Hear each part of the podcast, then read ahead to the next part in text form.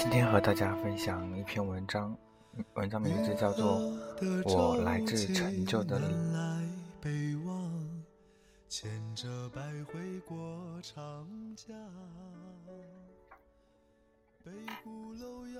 说实话，这么多年我不曾认认真真的看到过你。虽然我一直知道你一直在。就如同一棵植物知道它脚下贫瘠而辽阔的原野在，因为熟悉，所以没有停下来，认认真真的看过你。六月份，自己投的稿子被选登在当月的文学特刊上。那篇文章短短的，如同那本册子瘦瘦的一根肋骨，可以被打寻他的目光一掠而过。可是他确实成了那段暗淡时日里。照亮自己的一束光，亦是在那一刻决定辞职回家，为所谓的梦想背水一战。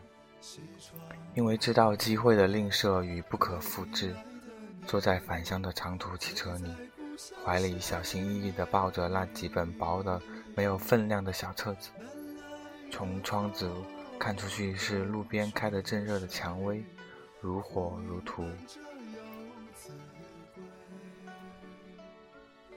清爽归来的你醉在故乡斜坚持梦想是最美丽的坚持，倔强。我对自己说。可是，梦想是远处的月亮，而现实永远是千疮百孔的近距离。我一回到村子，便被一个孩子大声的质问。你家里一个人都没有，你还回来做什么？说完之后，故作害怕的躲到自己母亲的身后。他的话连同他，他的话连同他炫耀式的躲藏动作，深深刺痛我。我也是在那一刻才知道，你早已不在家。在我出去不久之后。你也去别人承包的池塘替别人喂养虾子。当我用你留在邻居家的钥匙打开大门，看着满院子的荒草时，我突然第一次那么怀念你。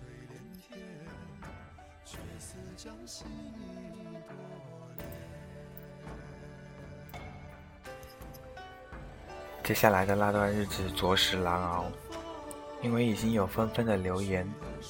我在他们眼里成了一个不学无术、碌碌无为的人，我亦无从解释，因为我不能拿一件不知道结果的事情当做挡箭牌，并且在那样闭塞的乡村，成为一个作家的梦想无异于痴人说梦，只会招致他们更加露骨的嘲讽。我所做的事情便是用一台没有联网的老式电脑打字。在步行四五公里路的路到镇子上的网吧，把它们投出去。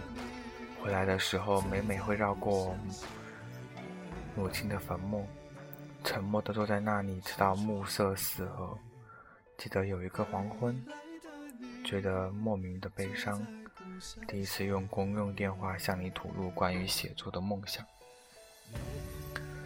你的语气立马变得专注，并略带歉疚。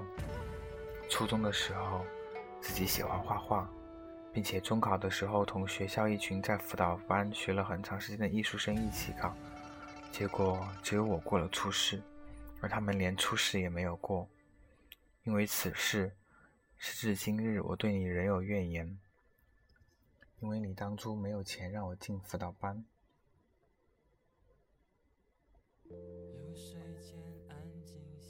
自己才没能坚持到复赛。关于写作的那段话，我只记得你问我对于他的态度，我略带酸涩地说：“用心写作，让我觉得自己如同一只奋力飞翔的小鸟，站在高处，世界变小了，所有的悲伤和遗憾也变得淡而远。”你的语气坚定回应我。十月十三号。我打点行李准备来北京，而我却突然得到你回来的消息。与你养虾的人，每每到了晚上，执勤都会偷懒，而你做事太认真，默默地帮他们守夜。因为劳累，眼睛得了角膜炎，半张脸也肿了起来，无法继续工作，被送了回来。司机帮你把行李扔下车，然后是缓慢的下车的你，佝偻着背，老得我几乎认不出。我一直觉得我可以因为坚持梦想而骄傲地站在每个人面前，可是那一刻我才知道，总有一个人让我无言以对，就是那一刻，或者说每时每刻的你。我要留下来陪你去医院，而你坚持送我上车之后才肯去看医生。隔着车厢玻璃，脸颊凹陷，肿着眼睛的你对我说：“那篇短文我特地去书店看过，很喜欢。你到了北京好好写，你母亲会保佑你的。”我很想为你这句迷信的话笑，却终于泪流满面。因为我突然在车厢玻璃上看到了自己的影像与窗外的你，奇怪的折叠在一起，让我想到蝎子在生育小蝎子之后，自己也会被儿女活活吞噬。它们趴在大蝎子的背脊背上，直到把它们啃食的只剩一个空壳，而那一刻，折叠在车窗玻璃上的你和我，就如同这样的情形。我正在撕裂你，撕裂你的影像，好让自己变得清晰，如同一只只为了梦想无情地吞噬你的蝎子。我来自于你，来自于变得越来越陈旧无力的你。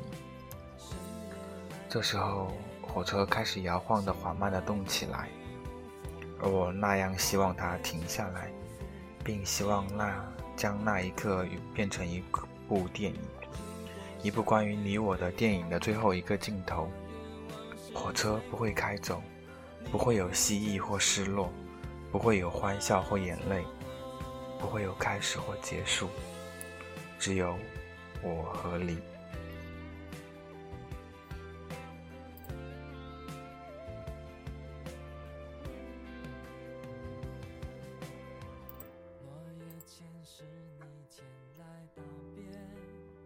今天就和大家分享这篇文章，作者是新概念小说的一个新晋作家，也欢迎大家添加我的个人微信公众号“岁月少年年少”。